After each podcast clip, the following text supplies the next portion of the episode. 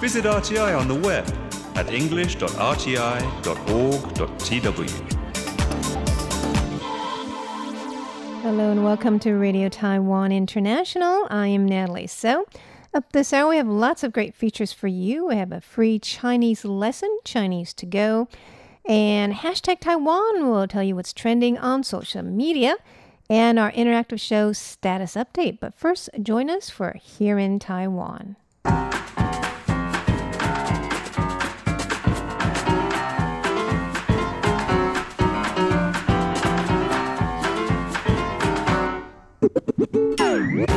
Welcome to Here in Taiwan. It's August 27th, and in the studio we have Leslie Liao, Hello, hello.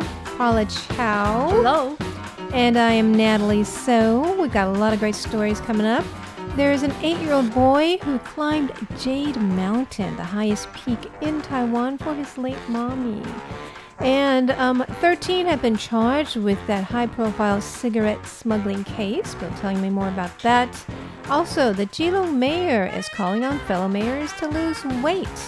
And also, a couple of students loved their internship at a funeral parlor. We'll be telling you why. Those stories and more coming right up.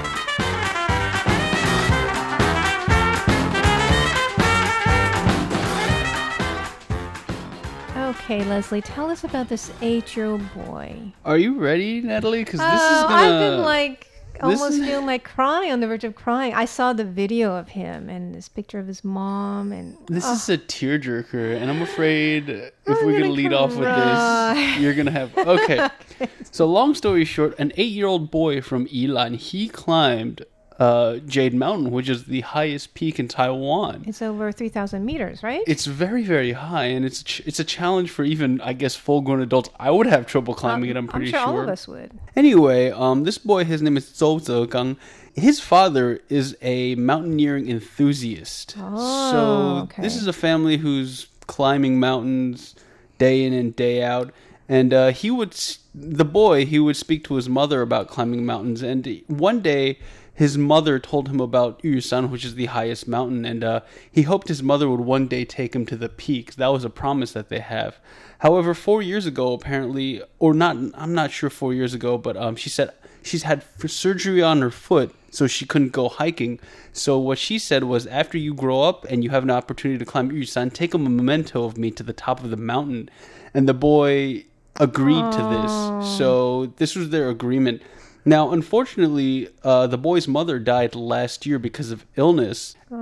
But the boy has always had this promise in mind. And uh, he would occasionally tell this to his father, and he says, You know, mom's up in heaven, but your son is very high. If I go to the top of the mountain, I'll be closer to my mom. You still doing okay, Natalie? No, I'm starting to cry. anyway, um, the father, Mr. Zhou, was very moved to hear what his son had to say, and uh, he was just like, "All right, if you want to go to Yushan, we got to start training," and they did.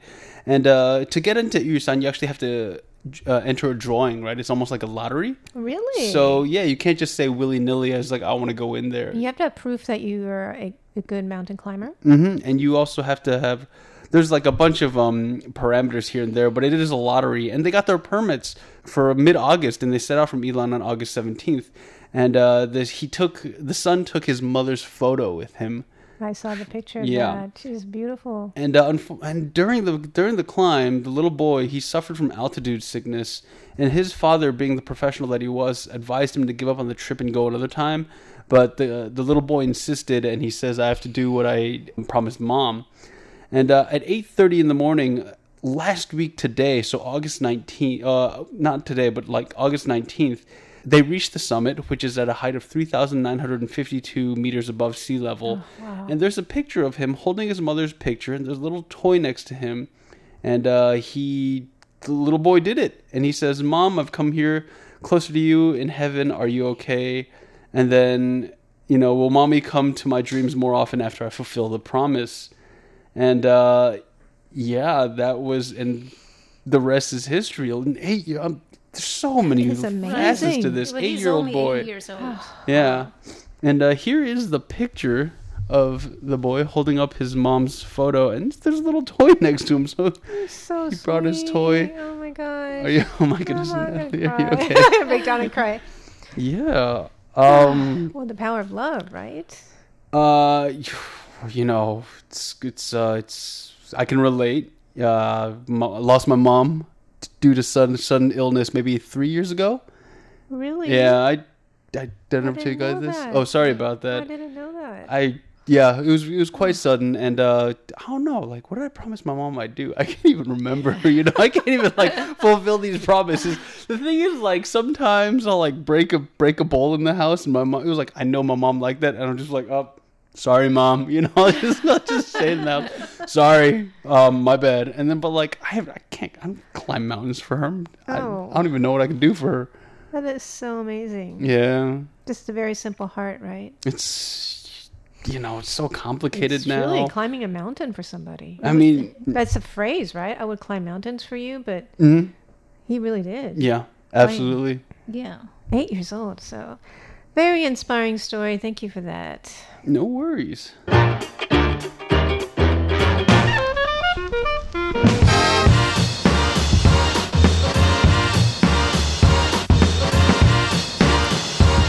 I guess we can move on to the story about a summer internship where two university students um, wanted to work at funeral services. And um, actually, they major in uh, relevant major. They want to work um, in the future in this field. And um, it- I mean, it's quite unusual because people in Taiwan tend to uh, be very taboo about anything related to death. They're afraid of talking about it. They stay way away from the you know funeral parlors and cemeteries. And of course, we just hey, we're still in Ghost Month, or did we just? yes, I think we, we are. People Yeah. are really afraid of ghosts and don't even talk about ghosts. You know, things like that. But um, these students are not superstitious, they said, and they were not afraid. Rather, they wanted to do everything they could to help bereaved families. And um, one of them, he said that he wanted to become a mortician ever since his grandmother passed away. He said he saw the mortician help arrange the body and organize the funeral service and was very moved and grateful for um, his help. So during the summer, him and his classmate, they helped with multiple burials and they helped, um, including with eco burials, which is uh, very popular now. People do tree burials, sea burials, um, and collective memorial services, like for more than one party. Um, so, and he said that he would never forget the image of an elderly woman at a collective burial at sea in New Taipei City who cried the whole way from the memorial service to the ship and the scattering ashes at sea. And she kept looking back towards the sea and waving her hand. So um, he said that assisting the deceased in completing the last mile of their life with dignity is very meaningful. So after the internship, he's even more sure this is what he wants to do as a career. So the dean of um, the university, they have a certain, uh, they have a, a what do you call it, a major, um, thanatology, which is you know related to death, and uh, they have courses on emotional counseling, life and death, suicide prevention, uh, funeral services, and they've been working with the city government to provide internships like this. So so far so good. Not bad. I mean, it's certainly not a conventional career path that people want to take. That comes to mind, but it's ab- definitely. it's absolutely something that's very necessary. And um, if you have the ambition, more power to you to Really? pursue it. And I think that it's great that um, people are willing to talk about all the, let's say, um, whether it's the services or the emotions involved with grieving, right? Because this is a part of um, life, and that um, you know that we're being educated and it's coming more to light rather than having all these superstitions, right? And, and being afraid of this and that. So, really facing this head on. I know that Taiwan also has uh, made a lot of progress in the hospice movement where people can choose to die um, or spend their last days and weeks in comfort, you know, maybe at home or without any drugs, you know, to do it the way they would like to do it. So people are um, facing death with more um, dignity, I think. It it really is. Um, if you think about, I don't know, we death is such a you're afraid of it almost, All of us are, I'm sure. and um, you know you you are right. People are dealing with a little more dignity.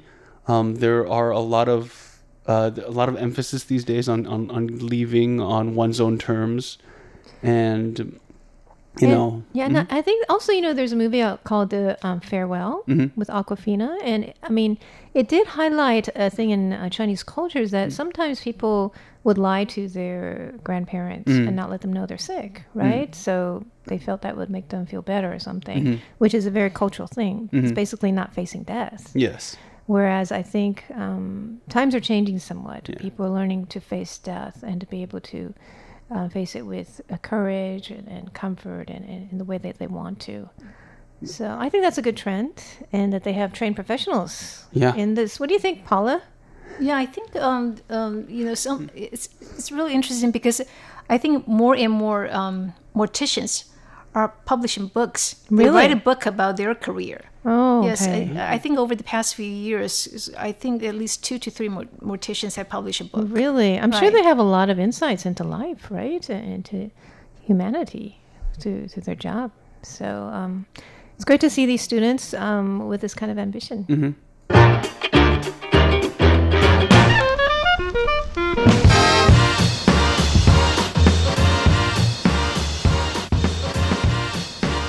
Okay, let's turn to the lighter side. We have a mayor here who's calling on his fellow mayors to lose some weight. Right. Yeah, well, he's um, Keelung Mayor Lin Youchang. Uh, he said in the radio interview that he wants to spend three months losing weight. And not only that, he said he wants to um, ask uh, Taoyuan Mayor Zheng Wenchan and Pingdong County Commissioner uh, Pan Mengwan to do the same thing together. And then uh, Taoyuan County um, Mayor Zheng Wenchan said that he is um, happy to join the weight loss program. So, what is their program? I wonder. I don't Did he they, mention? um, I don't really know. They just uh, they start the program like it's a it's a regular program or what. But anyway, um, they said we can you know uh, lose weight um, together. And then uh, Taoyuan Mayor Zheng Wenchan also said something about he himself. He said that one. Um, uh, you know, he used to give uh, his wedding photo to show his um, two boys, and surprisingly, his two boys said to him, "That's really strange. Uh, didn't mom marry you? You don't look like the person in the in the picture." that's mean. That's what you know. These two boys said. So, but Jen says that well, he's happy to you know lose weight because health is really important, and he also says sometimes. You know, politicians. I, he doesn't. Um, he didn't explain why, but he said that pol- it's easier for politicians to gain weight. I guess he they have to go to a lot of different Banquets. events. I can right, understand banquets. that. Yeah, Right. social outings, right? So And he said to eat. Yes, so it's better to you know lose weight. And but anyway, go back to Keelung Mayor um, Lin Youchang. Um, after he said that um, in an interview, um, he met uh, President Tsai Ing-wen, uh, you know, and then he told the president, "Well, I have something to re- re- report to you. I have already lost four kilos." Wow, that's a lot. Right. This is what he said. good. But the president said, "Well, um, losing weight is not important. Doing a good job is more important." That's what she said. That's so many layers to unpack here.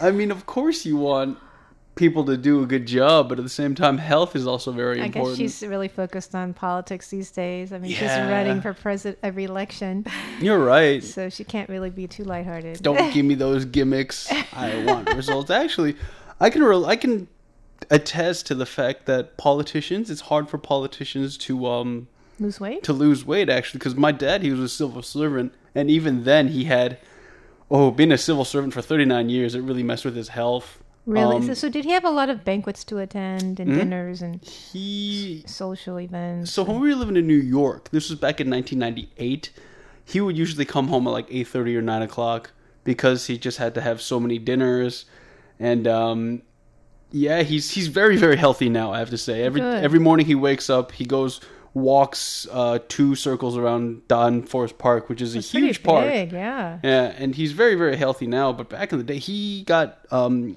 he ate himself into diabetes because of his job. Oh, Yeah, it's just it's just the nature of how it is, and he worked in the foreign department, so that's always just about diplomacy, right? schmoozing Yeah, and yeah, the There's best so much way. Mm-hmm. temptation to eat, and it's all free, right? It's all it's all it's covered, right? It's Paid, but it's paid for people like you and me and Yeah, Paul. really. Oh my And I remember um, doing an interview with a Taipei County um, councilwoman, and she's pretty popular. She told me that, uh, you know, she has to attend funerals in the morning and go to wedding banquets at night. Oh, If she doesn't go, you know, her um, electorate will be will feel really disappointed. Right. So um, even if she doesn't want to go, but that's you know, it's part of her- her job. You don't have much time to exercise when Right. you're in a job like that. And then a lot of the things revolve around food, right? So, okay, so well, good luck to the mayors out there.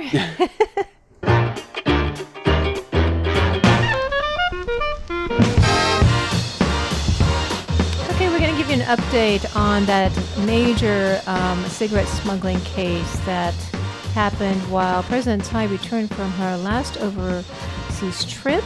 And um, it basically involved about 10,000 cartons of cigarettes and about five trucks, you know, and uh, basically it was, they, they have charged 13 agents, including officers from the National Security Bureau and managers at China Airlines. So um, that includes the two masterminds like that already been detained, Wu Zhongxian and Zhang Henjia, and then also seven other security and presidential guards, and as well as China Airlines official Cho Zhangxing, who's a brother of a DPP lawmaker, and three of his staff. that's um. That's, a pretty major. That's pretty major. Uh, what was it? I was reading about this earlier this week too. They were being charged with the Anti-Corruption Act, and then there was still concerns about whether or not they use public funds. And one of the big thing was actually the Taipei prosecutor's office says no, no, no, no they did not use public funds. We have evidence of this, and that was a really, really big concern. The thing, the thing that really confused me was, uh, you know, the word for carton is like tiao and that I thought that meant like individual cigarettes, but like so it's like ten thousand individual cigarettes. But like when you hear it's cartons, it's like, oh my goodness, it's like two hundred cigarettes in every carton or two hundred forty, and then you- it's like two hundred thousand cigarettes. It blew my mind. It was that big. It's about two hundred thousand U.S. dollars worth of cigarettes, actually.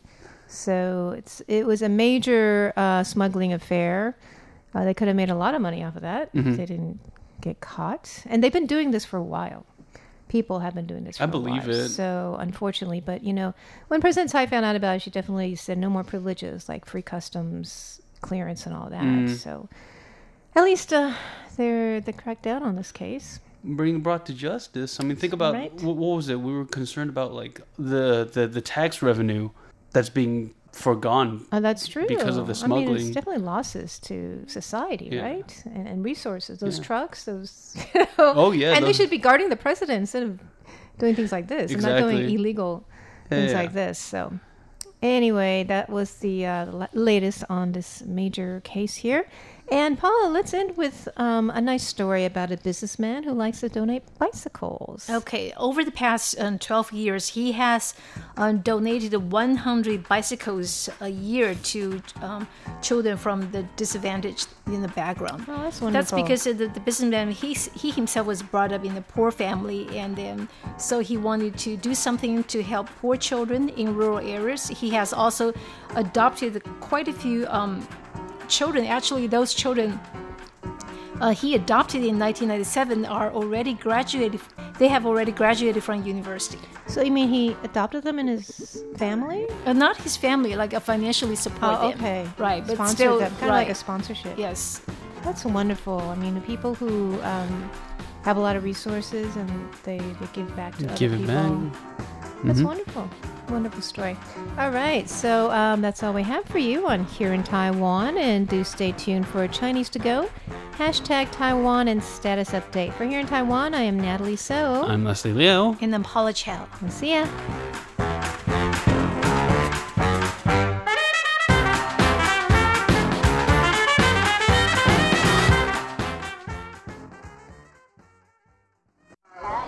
Listen. Are you listening? this is the sound of my country. This is the sound of Taiwan.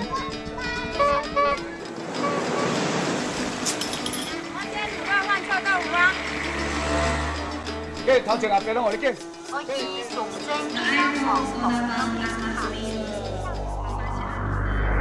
Taiwan, a small island with a whole world of sounds.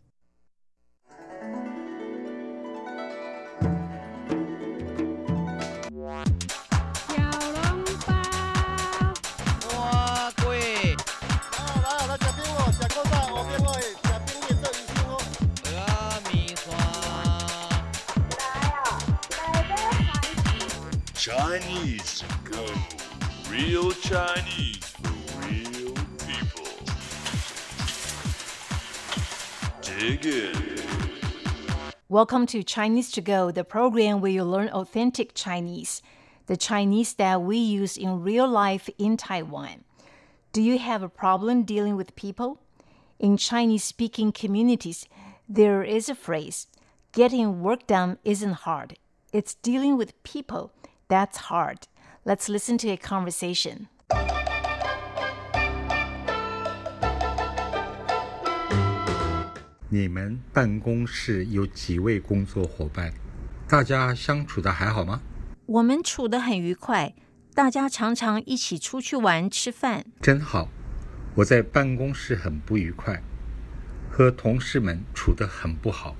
为什么？是你的人际关系有问题吧？哪里有什么人际关系的问题？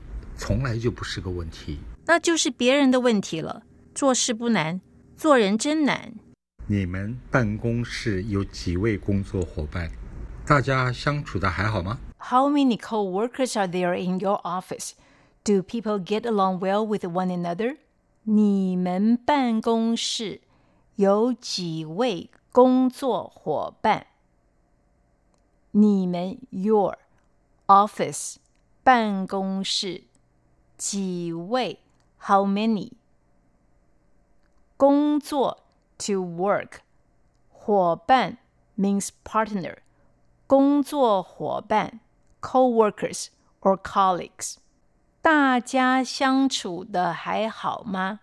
大家 means all or everyone 相处 to get along with 我们处得很愉快，大家常常一起出去玩吃饭。We get along pretty well. We often eat out together.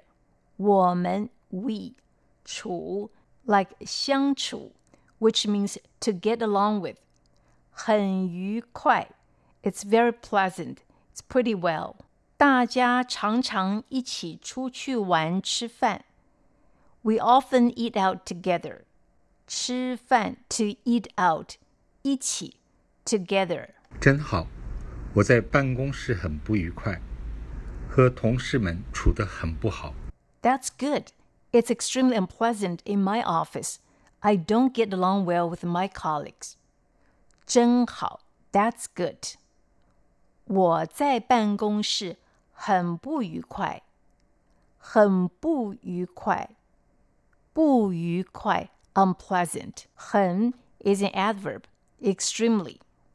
办公室 office 和同事们处得很不好。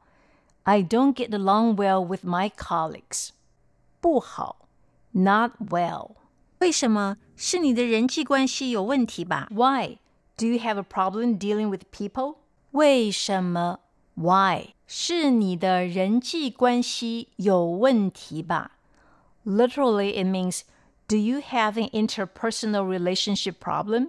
But the meaning here is, do you have a problem dealing with people? 关系 relationship 人际 interpersonal 人际关系 interpersonal relationship 哪里有什么人际关系的问题？从来就不是个问题。 What do you mean? Of course not. I don't have trouble dealing with people. That's never been a problem for me. 哪里有什么人际关系的问题 Literally, there has never been an interpersonal relationship problem. The meaning here is I don't have trouble dealing with people. 从来就不是个问题 That has never been a problem for me. 问题 a problem. 那就是别人的问题了。做事不难，做人真难。Then it's other people who are the problem. Getting work done isn't hard. It's dealing with people that's hard. 那就是别人的问题了。别人 other people. 别人的问题 other people who are the problem. 做事 to get the work done. 不难 isn't hard. 做人 to deal with people. 真难 that's very hard. Now let's listen to the conversation one more time. 你们办公室有几位工作伙伴？大家相处的还好吗？ 我们处得很愉快，大家常常一起出去玩吃饭。真好。我在办公室很不愉快，和同事们处得很不好。为什么？是你的人际关系有问题吧？哪里有什么人际关系的问题？从来就不是个问题。那就是别人的问题了。 做事不难，做人真难。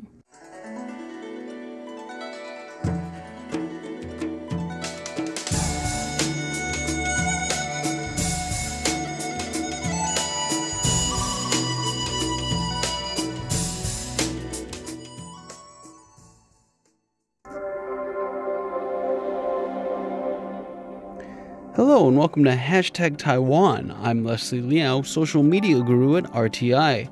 This week we'll be talking about a Disney actress and how she got mired in controversy. This coming up next, don't go away. This week on Hashtag Taiwan, RTI social media guru Leslie Liao tells us what's trending on social media. Right, and usually if Andrew were here, he'd ease us into the topic, but I'm going to jump right in All this right. week. Now, everybody knows I like to keep hashtag Taiwan light and breezy, but I have to jump right back into controversial territory. And these days, it doesn't get much more controversial than what's happening in Hong Kong. I have a question for you, Natalie. Do you like Disney movies? Of course. So you might remember uh, Mulan, which is an Yes, animated Disney movie, right? And now Disney is remaking a lot of their animated films into full-length live-action features. And the actress portraying Mulan in the remake of that movie is this actress right here. She's a very famous Chinese actress. Her name is Crystal Liu or Liu Yifei. Now you might be asking me at this point, Leslie, what does Hong Kong have to do with Mulan and Disney? Well, I'm going to show you that right now. Last week on social media, Liu Yifei said this. She said, I support the Hong Kong police. You can hit me now. What a shame for Hong Kong. now, she goes so far as to taunt the people, saying they can hit her now. Liu's comments come at a time when Hong Kong police are accused of using excessive force and police brutality to quell protesters. And as you may imagine, not a lot of people were very thrilled about her comments. Tsai Ling Wu says, What a shame for Liu. Don't insult Mulan. How can this person have the right to portray Mulan? And she leaves the hashtags below. Liu Yifei is shameful. Boycott Mulan. What an insult to Mulan. And boycott Mulan again, but in Chinese. Now, this next post I'm going to show you is very interesting, and I'm going to let it speak for itself. Laura Huang says, She's saying this when she is an American citizen. What a joke. And it is mm. true. Crystal Liu moved to Queens, New York at the age of 10, where she became a naturalized U.S. citizen. Now, I think it's important to mention that she enjoyed a lot of the freedoms that the Hong Kong people are fighting for right now. Many people are afraid that what's happening in Hong Kong will eventually come to Taiwan. This altered poster, posted to Reddit, reimagines Mulan and what's happening right now, and a grim future for Taiwan. Xi hmm. Jinping's Taiwan previewing now in Hong Kong. You might notice that Mulan's right eye is bandaged up, and that pays homage to a protester who lost her eye when she was struck in the face with a beanbag round that was fired by the Hong Kong police force. Very, very heavy stuff. Hmm. And that is very heavy, so I'd like to end on an upbeat note, and here it is. Ninja Assassin says she doesn't deserve this role of Mulan. Nothing we haven't heard before, but he's also attached a scene to the movie in the animated feature that kind of expresses how he feels about this entire fiasco. Now, it's a GIF, so there's no sound, but I went back and looked up the scene so I can share it with you because I had a great giggle about it. Here it is. All right, that's it. Dishonor. Dishonor on your whole family. Make a note of this. Dishonor on you. Dishonor on your cow. Dis- Dishonor to you, dishonor to your family. I love that because I'm still like nine years old on the inside. I mean, it's true though. I feel so upset about Crystal, what she did. I mean, I was looking forward to see her portraying Mulan, and now it's been tainted. Her image has been tainted. Well, you are one of many people, so you can imagine how this is going to affect the film at the box office. We don't know. Definitely won't be doing well in Hong Kong, and um, it's unfortunate that politics has hit uh, the entertainment industry as well. But thanks for joining us for hashtag Taiwan, and uh, do leave a comment below and follow us on social media. We'd love to hear from you.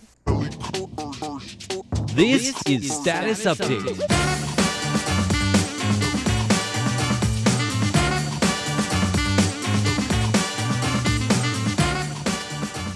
Hello there. You just tuned into Status Update. I'm Shirley Lin. I'm John Van Trieste. This is a program where we get to your letters. We always love to hear from you what you think about our programs and what programs you listen to and what you like about them or don't like about them so that we can do better.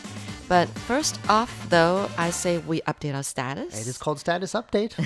That's right. well, I think you and I were just talking uh, Mm. about the struggles of urban living here in Taiwan. We're often stacked sort of on top of each other. And uh, whenever one neighbor decides to do something a bit noisy or disruptive, everyone has to live with it. I know. I was just thinking about, um, you know, we've got this pretty new apartment building that just uh, went up um, in our neighborhood, Mhm. and it's like a five star kind of you know apartment building. Fancy people. Yeah, fancy people. And on the first floor, there are like a couple of storefronts that Mhm. you know they can rent out to people. And recently, I discovered there's this fruit vendor. And actually, my husband and I know this fruit vendor because he always sells fruit from a, a, a truck in our neighborhood. He decided to rent that place, Okay. at one of the storefronts, and he's like stocked up all these watermelons, like these big ones, you know, oblong kind of like shape, season kind of for them, isn't it? Yeah, yeah, yeah. I mean, it's great, but it's funny. I mean, he has the front kind of like he's got these two huge fans, you know, on turned on like twenty four hours, twenty four seven Blowing. blowing on the watermelons. Okay. Okay. Because it's hot these days, right? And you don't want it to rot. But the thing is, whenever I walk by, I get this awful odor coming from that particular storefront. And I'm thinking, like, oh my gosh, these watermelons, are they rotting? And Maybe. It's, yeah. There's a lot of them, and And you said they're like- big, right? It's sad because, I mean, I'm thinking that maybe this um, fruit vendor guy, he's being nice. He's, you know, like helping out all the farmers, local farmers, and then he's buying these, you know, watermelons by the tons. And but the thing is that he's not selling them as fast as he's, you know, Bringing them in. bringing them in. And Oh, it's dear. like, oh my goodness. And so whenever I pass by, I'll see that, oh, he sold some because you see it's, you know, the load has gone down. But then next day, there was another new batch, you know. But yeah, and I'm thinking, like, what are these people living above the store thinking? They're probably complaining. They probably, and I don't know what deal they have with this vendor guy. Like, you know, because it's awful. It kind of gives a bad impression about Buildings like whole that, they usually have like a, a manager, don't they? Like a building manager, or Yeah. they have people in charge of it. So they maybe maybe may kick him out. Made I don't it- know. I don't know. Um, it's hard. Uh, one place near me decided to that it would be a great idea to put whole boxes of durian just out there. that smelled great. That oh wow, that's another Um, smelly neighbor. oh, They don't even grow durian in Taiwan. It's imported probably No, from yeah, yeah. somewhere else. But uh, that was a great smell. And then, I mean, it has its upsides and downsides. I have a neighbor who makes tea at like 5 a.m. sharp every day, and you can hear the whistling of the kettle. Oh. And it's and they don't live like really directly below me or nearby, but it's such a overpowering smell of tea leaves that you can set your alarm clock by it. That you really don't need to. I mean, it's 5 a.m. because they're they're up and Yeah, making tea, and at I've seen least them. that smells a little better. So it's it's up and down, but you can Yeah. smell if your neighbors are cooking fish. You smell it. Uh, yeah, I know. Um, that's a, another frequent smell. It's not just smells either; it's noises too. Uh, I I think uh, one neighbor who may have had a bit of uh, difficulty uh, was removed from the apartment because everyone Oh. in the building, like at two in the morning, like having meltdowns, throwing things and. It was a Oh. regular thing, and I think someone finally just told the police. And I think in Taipei there are laws about that sort of thing that you have to respect. Unfortunately, smells there 24 hours a day. At least when it comes to noisy neighbors, though. After what is it, 10 p.m. You do Mhm. need you do have to be you have you have to quiet down. Oh, I thought it's eleven. Is it? Because sometimes we play on a piano. I'm telling my kids, you know, hey, it's after eleven. You know, stop it. But yeah, it's uh, but uh, just this month, and it's odd because it's Ghost Month when a lot of things tend to stop in Taiwan. yeah. Just about every neighbor around me has decided that it's a great time to remodel their apartments with What? jackhammers and like completely tear them apart and redo them. I mean, Ghost Month is still on. It's not over I yet. know right? it's the time. That's the time of year when, like, traditionally people would not do Would not uh, do any- anything of that, Any like, kind of undertaking. not marry, not move, not whatever. any. Take on a new job. Just or- wait. I don't know. Uh, but Yeah. apparently that taboo no longer holds. Everyone is like Probably. as soon as it's time, you know, they can Mhm. legally do it. They're tearing things apart. It's Maybe it's the younger people racket. who don't really care so much about superstition and traditions. The guys out there don't look like they're younger. They're kind of Oh. getting on in years. because um maybe they would take advantage on the ghost month because things are probably cheaper Maybe. at a discount or whatever. I don't know. And, and, and those workers, they're more free during the ghost That's month probably what it is. Other It's- times of the year. at least three different places in the neighborhood. It's so it's it's a racket. Because, you know, we generally know that it usually this kind of thing, remodeling, this kind of thing happens like around Chinese New Year, like just before Chinese New Year, because they want to roll into a new year with a new hmm. start. right. So that's Uh, interesting. Things are changing, I guess. At least around me, it's like a crazy. It's like a circus out there. Yeah. Wow. Tons of noise. Okay. Uh, nothing much you can do about it. Um, right. That's what happens when you live in Taipei. Oh, well, we used to uh, um, have uh, um, some neighbors. I think the police got to them. They were, they were doing what they weren't supposed to do. Oh, Like, yeah, illegal activities. smoking pot, that kind of thing. Yeah, Well, that's that's a, that's. it was that's like a, a whole apartment of odor. young men, oh, people. man. Yeah, we were like, oh, so surprised. But anyway, so they're removed. Yeah, sometimes if it goes overboard, I think, like I said, in the case of my neighbor, who probably needed some help. Um, Yeah. I think that they made sure that she got the help she needed. But like throwing plates at two in the morning, it was a regular thing. Wow. Um, Okay. There's a limit to what you can do, though. Sometimes you just have to put up with the smell of rotting fruit. Sometimes it's nice you have tea. I don't know. It yeah. just depends. I'll, I'll rather have tea than rotting watermelon. Anyway, all right. So we're now going to get to your letters. We just love so much to hear from you and can't wait to hear what you have to say. Tell us about your noisy neighbors too. Yeah, yeah, yeah, that too. You can write us about that. That's okay. Yes, we'd like Love to know. to hear. Yeah, this a- what? I I imagine this is not just a problem that we have. Right, right, exactly. Anyway, but our address, if you plan to write now, it's PO Box 123-199 Taipei, Taiwan. Our email address is rti at rti.org.tw. And remember, you can always leave us a Facebook comment too. Be sure to write us. Okay, this first letter is coming to us from Mr. Hideo Tano of Yokohama-shi, uh, Japan. And uh, it says here, Dear Sir and Ma'am, I had the pleasure of hearing your station on the English program on 15320 kilohertz on August 5th from 0330 to 0355 UTC. And um, SINPO rating was 35443 across the board. He listened to Jukebox Republic, which is my music program, and I believe I was announcing some winners of the Golden Melody Awards, which is the uh, Asian equivalent of the Grammys in the West. Okay, so he, uh, he used a receiver, a Sony receiver that's ICF shortwave 1000T with a Sony antenna AN-1 wide range antenna that was. And it says here, I would appreciate very much to receive your verification card. Well, no problem with that. And so that was coming to us from Mr. Hideo Tano of Japan. We have a letter here from Anselmo de Paula Camargo, who's writing to us from Brazil. It says here that uh, he listened in to a broadcast. It doesn't say which day.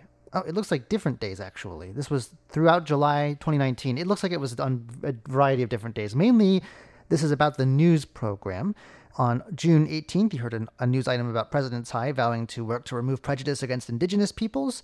Then on July 1st, another item about President Tsai and her now long concluded trip to the Caribbean, uh, visiting several of Taiwan's allies there. Uh, July 3rd news broadcast about Taipei's mayor, who was in Shanghai at the time for the Twin City Forum. And a July 11th news article about Taiwan becoming the world's biggest semiconductor market, with ne- and another item about nearly 57% of Taiwanese and their identification uh, primarily as Taiwanese. Finally, on July 12th, an, ide- an article about an information war that China is waging against Taiwan. Uh, it looks like reception was very good considering that I don't think we have ever, as far as I'm aware, broadcast to South America. Uh, four, three, four, three, four is about the average here, and this was uh, this is on one five three two zero kilohertz. So it's great to know that you can hear us in Brazil. Uh, under remarks, it says, "I like Radio Taiwan. The transmission's quality is wonderful. I'm really glad to hear that. Yes. it's good to know." So thanks for writing in, and please do write again. That comes to us once again from Anselmo de Paula Camargo, who's writing to us from Brazil. Okay, now we move to India. This is coming to us from Miss Karobi Hazarika of Assam, India. It says here, Dear presenter, I had the great pleasure of having received one of your shortwave transmissions as shown below. She listened in on August 18th at 0343 UTC. Frequency was 15320 kilohertz. SINPO rating was 43343. And it says that uh, uh, it looks like the program that she listened to was on the line. As a regular listener of your wonderful broadcast, I would like to tell you that I'm very much enjoying listening to your programs. I heard on the line today and was very pleased in listening to an interview with Professor Edward I-hsin Chen of Political Science Department of the Chinese Culture University in Taipei. In this program today, Professor Edward Chen discussed about the Hong Kong protests against the uh, uh, extradition bill, and the interview was excellent. I very much enjoyed today's program and found it more informative and interesting. The presentation was really nice.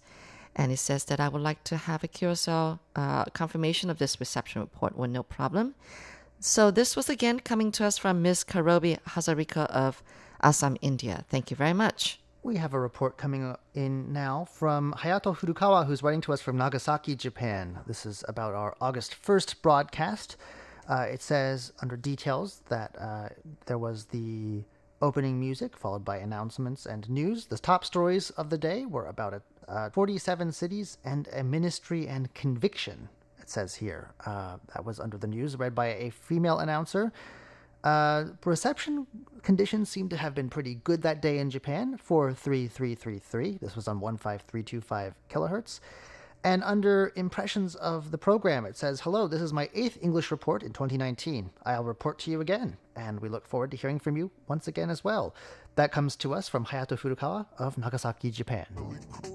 Well, thank you so much for tuning in today and uh, joining us on Status Update. We just love to hear from you, so do write us and jot this down if you plan to write again. Our address is PO Box 123 199 Taipei, Taiwan. Our email address is rti at rti.org.tw. And don't forget, you can always write us on Facebook. We look forward to hearing what you have to say. Yes, until next week, I'm Shirley Lin. I'm John Van Trieste. Goodbye for now. Bye.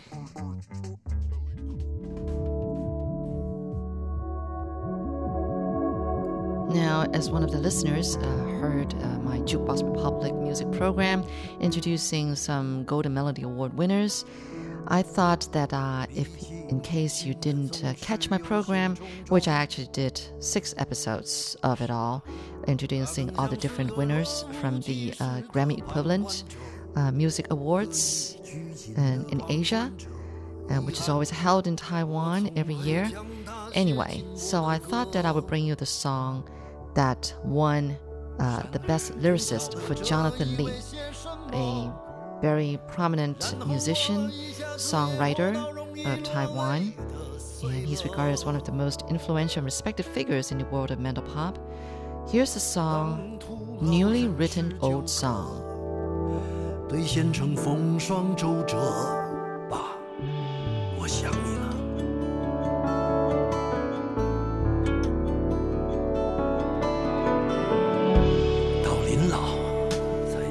到要反省父子关系。说真的，其实在回答自己，敷衍了半生的命题，沉甸甸的命题，它在这里。将我拽回过去，像个终于灵验的咒语。那些年只顾自己，虽然我的追求他无能，也无力参与。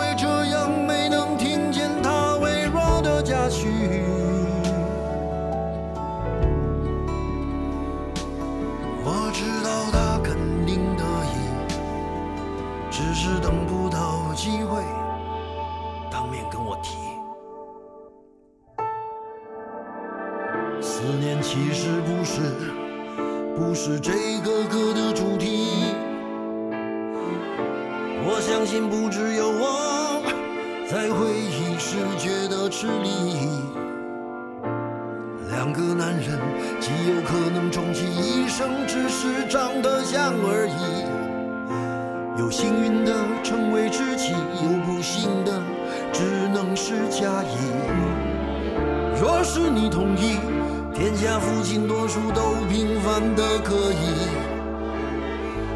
也许你就会舍不得再追根究底。我记得自己，当庸碌无为的日子叫人如约而至，我只顾卑微的喘息，甚至没有陪他失去呼吸。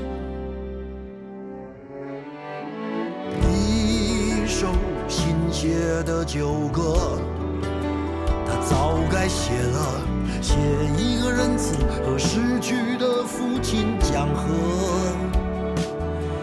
我早已想不起吹嘘过的风景，而总是记着他浑浊的眼睛，用我不敢直视的认真表情，那么艰难的挣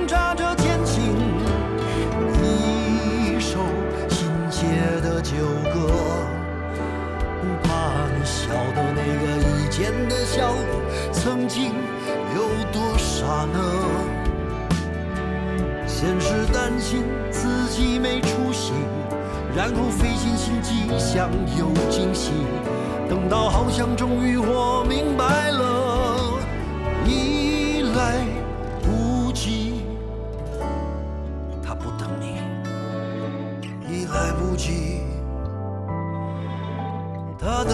你已来不及。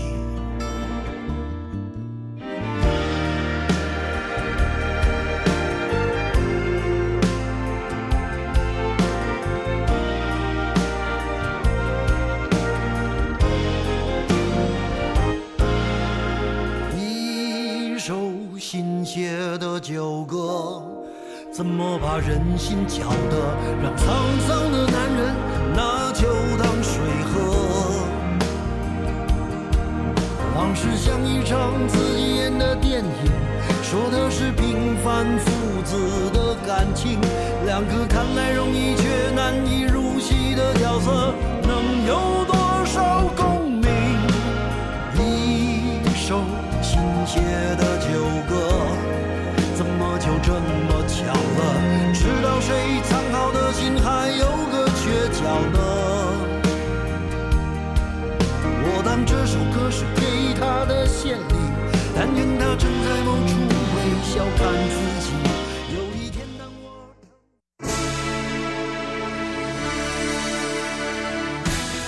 Thank you for listening to Radio Taiwan International, broadcasting from Taipei, Taiwan.